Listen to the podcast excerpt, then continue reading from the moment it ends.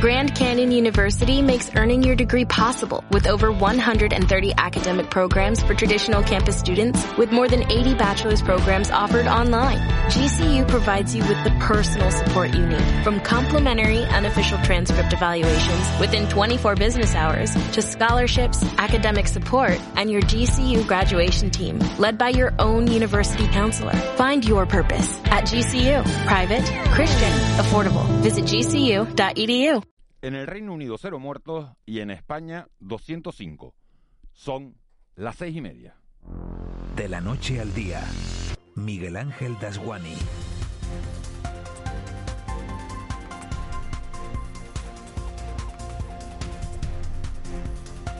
¿Qué tal? Muy buenos días. Mientras la clase política española sigue debatiendo si estado de alarma sí o estado de alarma no, si es el gobierno de España o deben ser las autonomías quienes deben coger las riendas de la pandemia, los números siguen haciendo de las suyas y dándonos cada día un bofetón de realidad. El Reino Unido celebraba ayer su primer día en un año sin un solo muerto por COVID-19 y en España contábamos 205 nuevos fallecidos. Otro avión de los grandes que se estrella, si me permiten la expresión, sin que haya un solo superviviente. Con esa cifra sobre la mesa, es difícil convencer a nuestro principal cliente turístico que somos un destino seguro, sobre todo porque a esos 205 muertos hay que sumar casi 5.000 nuevos contagios. En las tres horas de radio que comenzamos en este instante vamos a hablar de ese recurso mutilado que va a presentar el gobierno de Canarias ante el Tribunal Supremo. Parece que no se pedirá al final el toque de queda, pero sí el cierre perimetral. Y hablaremos también de la situación de los médicos especialistas de nuestro archipiélago que van acumulando contratos temporales uno tras otro y le piden fijeza ahora a la administración. Hace cuatro meses, en un gesto que les honra, aparcaron sus protestas ante la saturación de los hospitales, pero no se ha resuelto nada y creen que ha llegado la hora de hacer públicas sus demandas. Sunil Lakwani, uno de los portavoces de la plataforma, será nuestro interlocutor esta mañana. Una mañana, por cierto, en la que vamos a estar muy pendientes también de la desaparición de Tomás Jimeno y sus dos hijas, de uno y seis años, hace ya 15 días, 15 días, sin que se sepa absolutamente nada de su paradero. La madre de las pequeñas, Beatriz, nombró ayer como portavoz de, de la familia a Joaquín Amils, presidente de SOS Desaparecidos, y con él vamos a poder hablar en un instante para conocer la última hora de una historia que seguimos confiando todos en que pueda tener un final feliz. Otros dos asuntos a los que vamos a prestar atención este miércoles también es a ese notable incremento de banderas azules en las playas y puertos canarios para este próximo verano.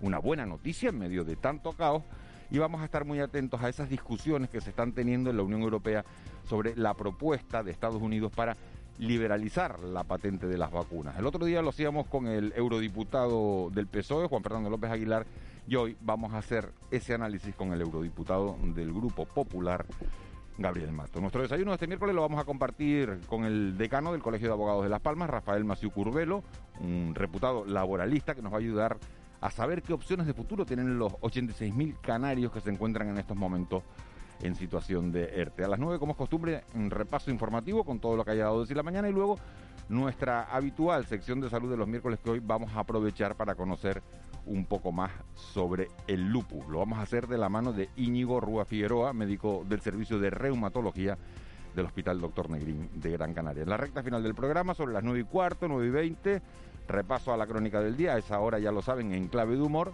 con Raúl García, el abuelo Marita y Roque. Tres, tres horas de radio en directo, muy pegadas a la actualidad, para contarles cualquier noticia que ocurra. José Luis Molina, Moli, está en el control, como cada día, en la redacción Marlene Meneses y en la producción Eva García. Sería un placer que nos acompañaran en este trayecto diario que nos lleva de la noche al día. Empezamos. De la noche al día, Miguel Ángel Dasguani. 6 y 33. Estos son los titulares del miércoles 12 de mayo. Caja 7 te ofrece los titulares del día.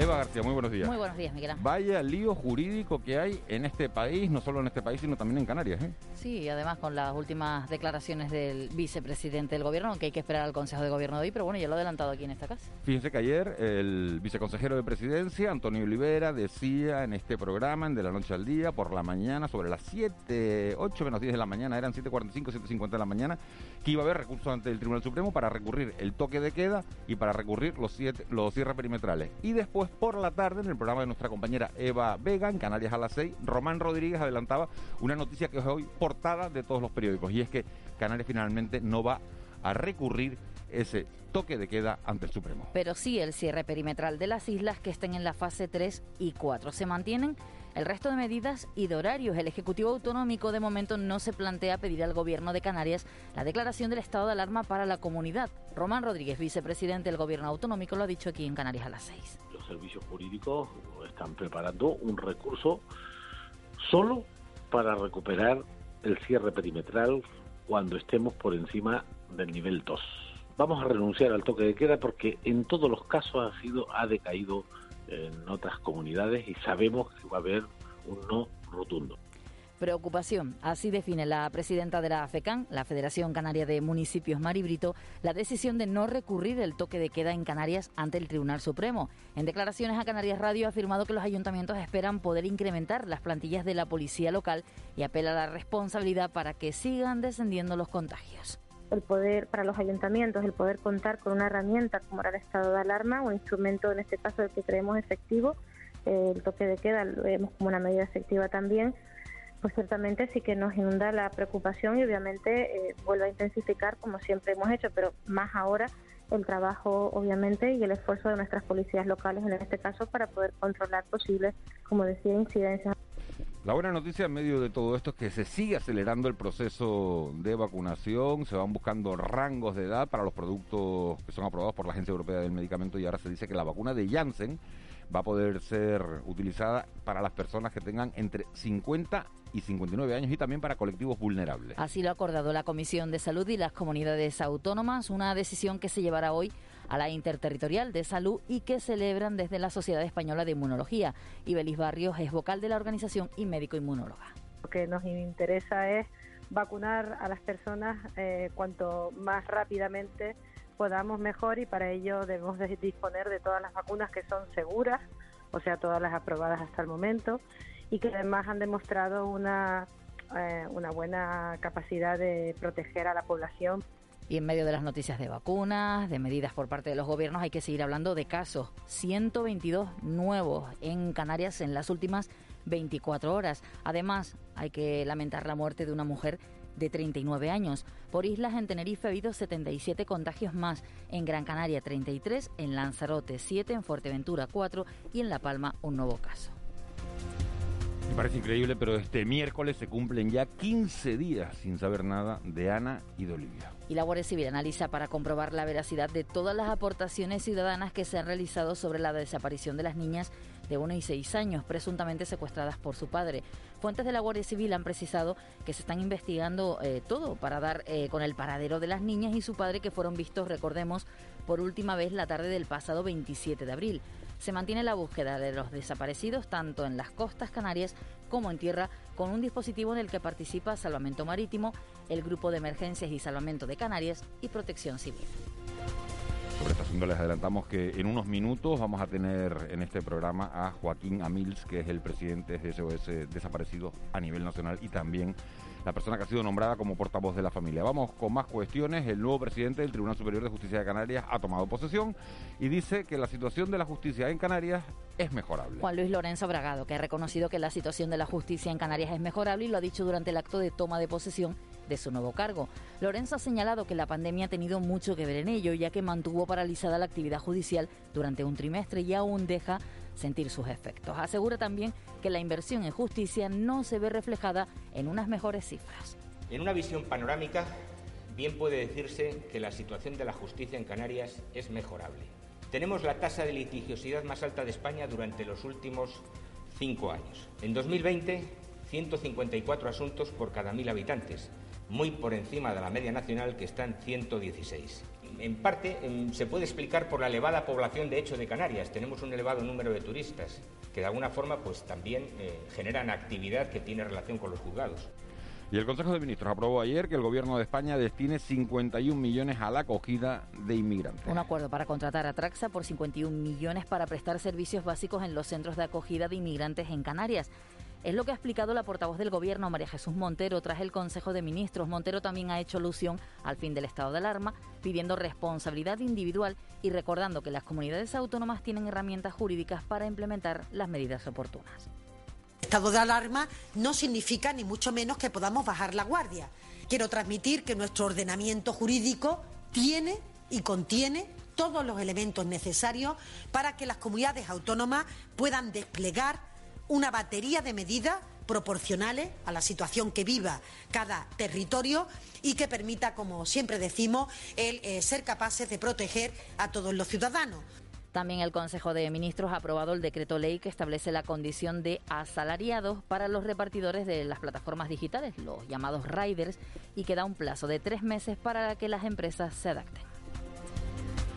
Y terminamos hoy con una noticia solidaria. Aitor, de 7 años, un niño gran canario, sigue necesitando urgentemente un donante de médula ósea. Por eso, desde su colegio, las Salesianas de Telde han organizado para mañana una carrera solidaria para dar a conocer su caso y recordar la importancia de donar médula y sangre. Participará toda la comunidad educativa, pero cualquier persona puede adquirir el dorsal cero y sumar kilómetros por Aitor en redes sociales. Además, promueven una donación para la Asociación Pequeño Valiente. Diana Nuez es la directora pedagógica en las Salesianas de Telde. Importante pues, el mensaje de donar médula y también nos explican que es un proceso sencillo, no doloroso y que bueno que con este simple gesto pues podemos hacer yo creo que lo más bonito no en, en este mundo que es donar vida. Salir de casa con la sonrisa puesta hoy. ¿Quieres vivir la vida en plan fácil? Descubre un mundo de ventajas entrando en cajasiete.com barra en plan fácil y da el salto a Caja 7. Salta conmigo, digo salta, salta conmigo. 6.41, vamos ya con los deportes, después de que el Barça nos dijera ayer a todos que no quiere ganar esta liga, que no quiere ganarla, porque iba ganando 0-2 al descanso al Levante, fíjense, y acabó. Acabó como acabó, dejándole todo resuelto al, al Atlético de Madrid, a esta empate, empate a, empate a 3, el, el resultado del partido. Y aquí en casa, a estas alturas de la temporada, ya se habla de renovaciones y de nuevos proyectos para los dos equipos canarios de segunda. Joaquín González, buenos días. Hola, buenos días Miguel Ángel. Hoy tenemos baloncesto. Esta tarde juega el Herbalife Gran Canaria que visitará el Bilbao Basket a partir de las cinco y media con la intención de sumar una victoria que le permita seguir optando a meterse en los playoffs por el título. Se lo contaremos, por supuesto, aquí en Canarias Radio, nuestro Todo Goles Radio. En fútbol, ayer pasamos un rato nuestro deportivo con uno de los capitanes del Club Deportivo Tenerife, el guardameta Dani Hernández, que renovaba hace escasas fechas por el conjunto blanquiazul. Nos aseguró que tienen muchas ganas de sumar el próximo domingo ante el Sabadell una victoria que prácticamente certificaría la permanencia. Además, ha sido claro a la hora de mostrar su apoyo a la continuidad del entrenador Luis Miguel Ramis de cara a la próxima temporada. Yo creo que, que tenemos que ser agradecidos. Él vino al club en una situación muy complicada, es una persona que, que ha vivido como jugador, que conoce el entorno de, de la isla y creo que, que sería importante para nosotros que, que, estuviese otro año más y que diese continuidad un, al, al, proyecto. Mientras que el Tenerife aún tiene que certificar la permanencia, la Unión Deportiva Las Palmas ya prácticamente la tiene atada cuando aún restan cuatro jornadas para que finalice la competición. Los de Pepe Mel se preparan ahora para recibir el próximo sábado en el Estadio de Gran Canaria al Real Zaragoza. En el fútbol de Primera División tenemos jornada intersemanal. Ayer el Fútbol Club Barcelona empataba a tres en el campo del Levante con un tanto por cierto del tinerfeño Pedri González y se dejaba buena parte de sus opciones de ganar la liga. Para hoy tenemos cuatro partidos: Sevilla-Valencia, Celta-Getafe, Huesca Athletic de Bilbao y el líder, el Atlético de Madrid, que recibirá a las 9 de la noche a la Real Sociedad. En tercera división también hay cuatro partidos previstos para esta tarde: Arucas Ibarra, Guía Atlético Tacoronte, Unión Puerto Atlético Victoria y Villa de Santa Brígida Vera. Y cerramos con voleibol porque el actual campeón de la Superliga Femenina, el Centro Comercial Ocio Siete Palmas, el Jabo Olímpico, anunció la renovación por una temporada más de Elia González, una de las jugadoras más importantes, más determinantes en esta brillante temporada que acaba de concluir. 6.43. Eva García, ¿qué tiempo hace este miércoles? Este miércoles el viento alisio será el protagonista de, de, la jornada. De hecho, ya se ha notado a primera hora de la mañana la intensidad del viento en algunos puntos de Canarias. En Mucho este levante, caso, ¿no? sí, en, el, los municipios, en los municipios sobre Mucho todo. levante para los madridistas, ¿no? Del sureste. Está, está- todo el mundo eh, ¿no? que le da algo con lo del levante. Y los empates y esas cosas, ¿no? A estas alturas de, de la liga. Decía que sobre todo en los municipios del sureste y en zonas del oeste de las islas de mayor relieve, allí soplará fuerte y racheado. Las rachas en forma local superarán los 60 kilómetros por hora y el viento medio rondará y superará los 40 kilómetros por hora durante todo este miércoles. Y a lo largo de la jornada tendremos también horas de sol en casi todo el archipiélago y nubosidad de tipo bajo destacable ya en el norte de las islas de mayor relieve, la vertiente este de La Palma y por el oeste de Tenerife. Las temperaturas cambiarán poco, desde la jornada ayer estamos entre 22 y 27 grados en la zona de costa y seguirá el mal estado de la mar en la mayor parte de playas del archipiélago con olas de metro y medio y en algunas zonas de más de dos metros. Se quedó llorando, llorando su pena y bien sabe que es por ti su condena. Y yo la quise tanto, era la sangre en mis venas. 6.45, 7 menos cuarto. Marle Menezes, buenos días. Buenos días, Miguel Ángel Dajuani. Música alegrita, ¿no? Así es. Tiene un motivo, ¿eh? Entramos en la semana Eurovisiva. El 18, 20 y 22 de mayo se celebra Eurovisión. Y ayer la redacción de Canarias Radio decidió que por lo menos un par de días abriéramos el programa con canarios que han participado en Eurovisión. Empezamos con él, que no puede ser más maravilloso, nuestro querido Ramón. Y este... Ramón, que es un puntazo. Bueno, bueno, que me encanta a mí esta canción. Yo creo que es la más que me ha gustado. Lo siento por Braulio y por, y por José Vélez, que son iconos, pero buenísima. ¿Qué será, de, ¿Qué será de Ramón? A ver si nos llaman, porque Ramón estaba en Las Palmas, estaba, estuvo navegando en aquella época que cantaba, después estuvo trabajando, yo la última vez que lo vi, lo vi en un local que no sé si era de él, yo creo que, que se comía muy bien en, en Vegeta hace un montón de años, esa fue la última vez que lo vi. Oye, pues estaría En genial una hablar con tasquita, él. ¿no? ¿eh? Ahí por los juzgados, entre, entre Vegeta y los juzgados, estaba en una tasquita que no me acuerdo cómo se llama. Y ahora no lo sé, no sé dónde está, a ver qué es de... Y Ra- cantaba en la tajita. eh, no sabes. No, el día que yo fui no, por No sigue cantando, ¿Qué no sabemos. No, No yo lo sé. pregunto, Seguro yo que canta, seguro yo que iría canta. a verlo, yo iría a verlo cantar, aparte de comer, a verlo cantar, claro Sí, que sí, me además era un encanta. tipo, un tipo muy divertido, ¿no? Sí. Bueno, pues entonces estos días, hasta más o menos el 18, que empieza Eurovisión, vamos a torturar a Molly con las canciones de Eurovisión. Que por cierto, este año presenta a un chico, va a España con un chico que se llama Blas Cantó y la canción Voy a quedarme. Blas Cantó, que tiene algo que ver con Tony Cantó, No tengo ni idea, ¿no? Blas Cantó, bueno, no sé. por si se cambia de Eurovisión a, yo qué sé, a, A la OTI. a Disney Idea. Plus, a la OTI, idea, a, ¿no? idea. A San Remo. a San Remo. Eso te, eso te deja colgado en mitad de- del concurso, ¿sí? va a votar a Azerbaiyán y, y se va para la OTI. Calla, calla. que cuando se unen en bloque no hay quien Ramón, los ¿cómo reviente. apellidaba vamos. Ramón? El del Castillo, ¿no? Ah, Ramón del Castillo, es verdad. Sube un poquito y nos vamos con las portadas, pero me gusta ir a Ramón. Yo no entiendo cómo no ganó. Es que no lo entiendo. porque está toda mañana en Eurovisión, Totalmente, hombre. totalmente. Porque, claro, porque solo nos vota ¿Quién vota Portugal, nos vota Francia de vez en cuando. Y hasta que no metamos a Marruecos, a Togo, a Benin, a Burkina Faso, a Mauritania, Ah, no, no nos va a votar nadie. Pero claro, ya no sería, no sería Eurovisión, ¿no? Vamos con las portadas. Venga, arrancamos con el periódico El Día. El titular a cinco columnas. Refuerzo policial para evitar botellones en Santa Cruz. La imagen es para la costa, una costa de bandera la que tenemos en Canarias. Y en sumario, Canarias se opone al hachazo fiscal que Pedro Sánchez ha prometido a Europa. En Canarias 7, el titular a dos columnas. Canarias baraja ahora no recurrir al Supremo la suspensión del toque de queda. La imagen es para Lorenzo, que apuesta por una justicia sin distinciones. Juan Carlos Lorenzo en su toma de posesión, entre otros, junto a, Juan- junto a Carlos Lesmes, el presidente del Tribunal Supremo. Y también en sumario, la COVID destruye el 50% del empleo entre los menores de 25 años. En el periódico Diario de Avisos, las palabras de Román Rodríguez a esta casa, vamos a renunciar al toque de queda porque el Supremo diría un no rotundo. Además, eh, en sumario tenemos que se cumple medio mes sin noticias del paradero de Ana y Olivia y CEPSA desmantelaría la refinería de Santa Cruz de Tenerife en el año 2022. Y en el periódico La Provincia, las ciudades preparan a sus policías para evitar botellones. La imagen es una justicia eh, para un nuevo tiempo. La, la toma de posesión ayer, en este caso por, eh, por, mm, por una pantalla que seguía unos compañeros de la prensa, la toma de posesión del nuevo presidente del Tribunal Superior de Justicia de Canarias. Y declaraciones de Nadia Calviño. Las autonomías deben asumir ahora el control sanitario. Además, Las Palmas de Gran Canaria autoriza las terrazas express mientras siga el coronavirus. Bueno, pues el titular que, en el que coinciden todos los, periódicos es la noticia importante. El gobierno de Canarias ha decidido no recurrir. Bueno, la decisión no es definitiva. La adelantaba Román Rodríguez ayer en el programa de nuestra compañera Eva Vega en Canarias a las 6.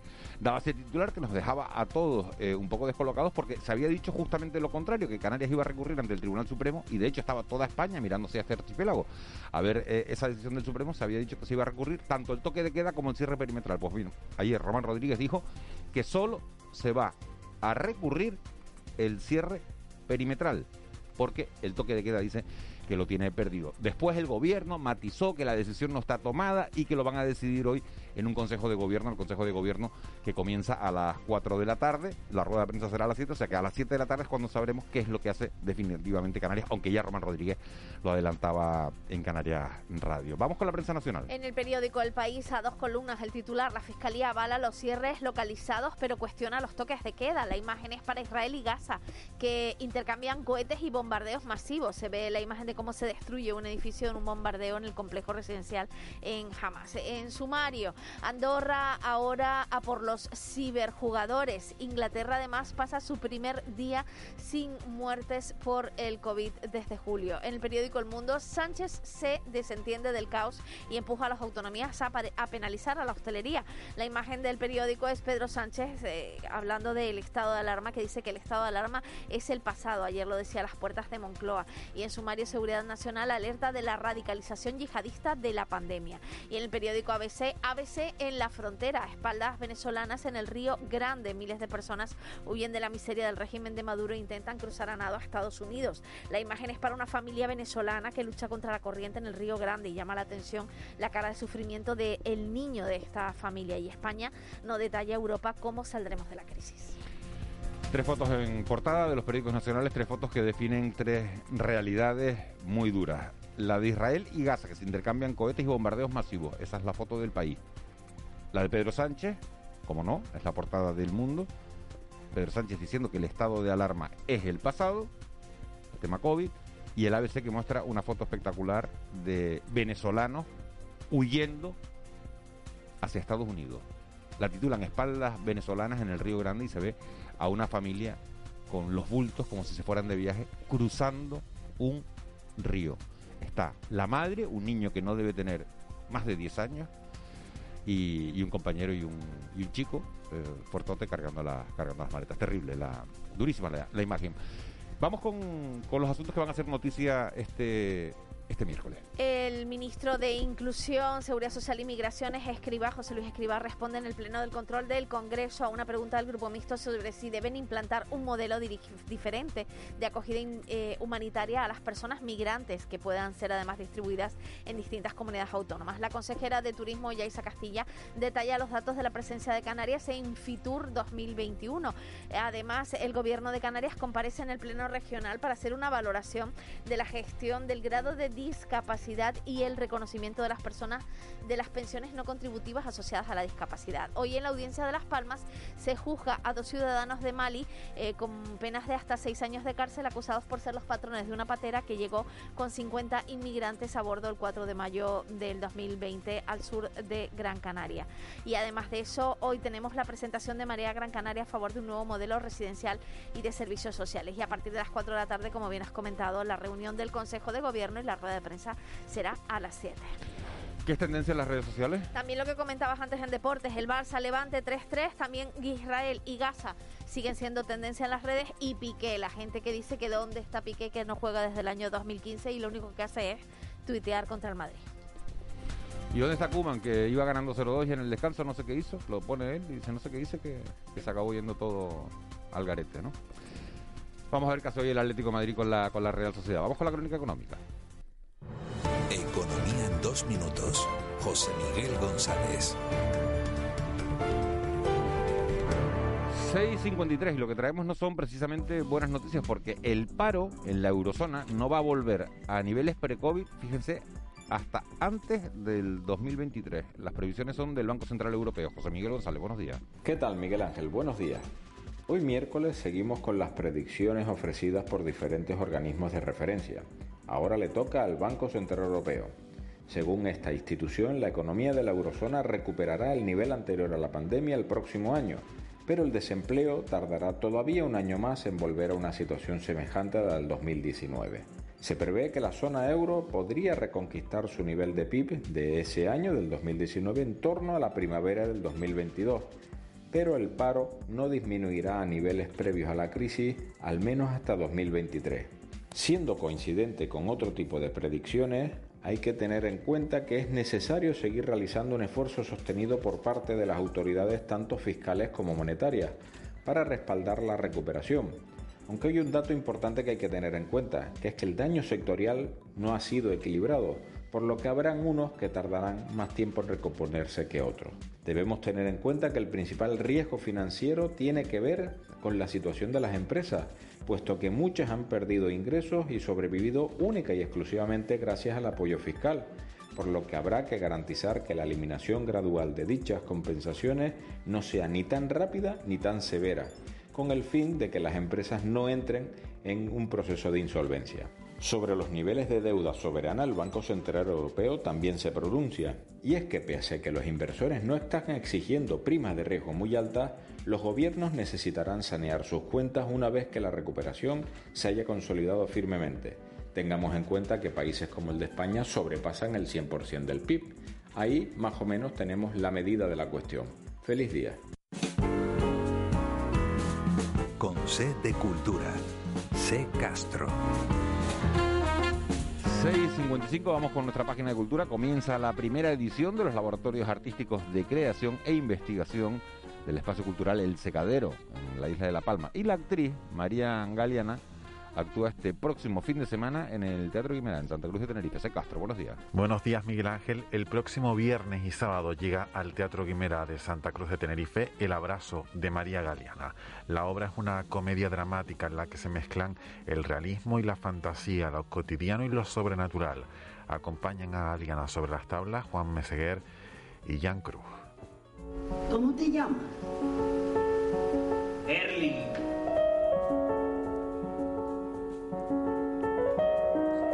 ¿Quién eres tú? Tu hijo, mamá. Ay, no, no, no, por Dios, no, no, no sé de dónde has venido. Rosa, yo, yo, yo no puedo reconocerlo, entiéndeme. Mamá, no me vas a abrir. Dejaste que me fueran. Para ti, yo estaba acabado. Los Llanos de Aridane en La Palma ha puesto en marcha la primera edición de los laboratorios artísticos de creación e investigación del espacio cultural El Secadero, cuyo principal objetivo es fomentar la investigación y la creación de las artes escénicas. Con esta iniciativa también se pretende apoyar la divulgación del lenguaje y el pensamiento contemporáneo. También se quiere impulsar a los artistas emergentes locales.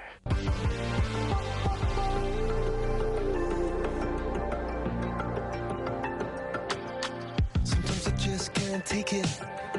Sometimes I just can't take it, and it isn't alright. I'm not gonna make it. Y el Teatro Real de Madrid ha recibido el premio a la mejor compañía de ópera del mundo. La compañía española estaba nominada a otras tres categorías, mejor orquesta, estreno absoluto y grabación musical. En estos galardones también el tenor vasco Xavier Anduaga ha ganado el premio en la categoría de mejor cantante joven a sus 25 años. Don't let go.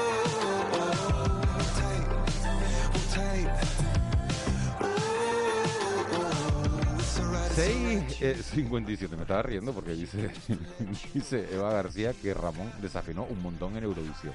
Sí, bueno, se, se- se vio, se vio el vídeo en su Sí, momento. sí. salió. Sí, bueno. Sí, sí. Chiquito viaje, El acabas de mandar aprovechando Bueno, la- lo dijiste tú, yo no Hubo- lo dije. hubo- lo dije hubo- donde no me oyó nadie. Hubo un, me cantante nadie. de, también que fue Eurovisión, que te le salieron gallos, o Bueno. sea, que cantó como un gallo. Hay un montones que han ido que le han salido gallos. Claro, los nervios del directo. 12 de Me- mayo. ¿Me salen a mí todos los días cuando doy las noticias? No, si te salieran todos los días no estaba aquí dando las noticias. ¿No? ¿O sí? Gallos sí me salen. Bueno, pero no todos los días. Eh, Día Mundial este 12 de mayo de... Ayer no teníamos y hoy tenemos un montón. Hoy es el Día Mundial de la Enfermería. Conmemora a Florence Night- eh, Nightingale, que fue la fundadora de precisamente la enfermería. Además, gracias a ella, porque padecía fatiga crónica o fibromialgia, también es el Día Mundial de la Fibromialgia o síndrome de la fatiga crónica. También es el Día Europeo de las Pymes, el Día del Movimiento Vino Denominación de Origen y el Día Internacional de las Mujeres de las Matemáticas y el Día Escolar de las Matemáticas. Todo eso es hoy. Mi madre. ¿Y las efemérides? Y en efemérides tenemos que en 1879 se ordena el comienzo de las obras de la Capitanía General.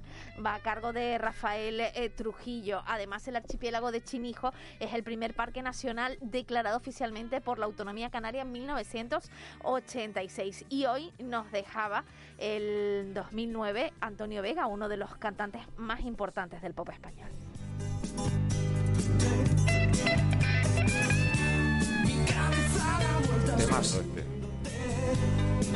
Música perfecta para llegar a la cita. Mi cabeza da vueltas persiguiéndote.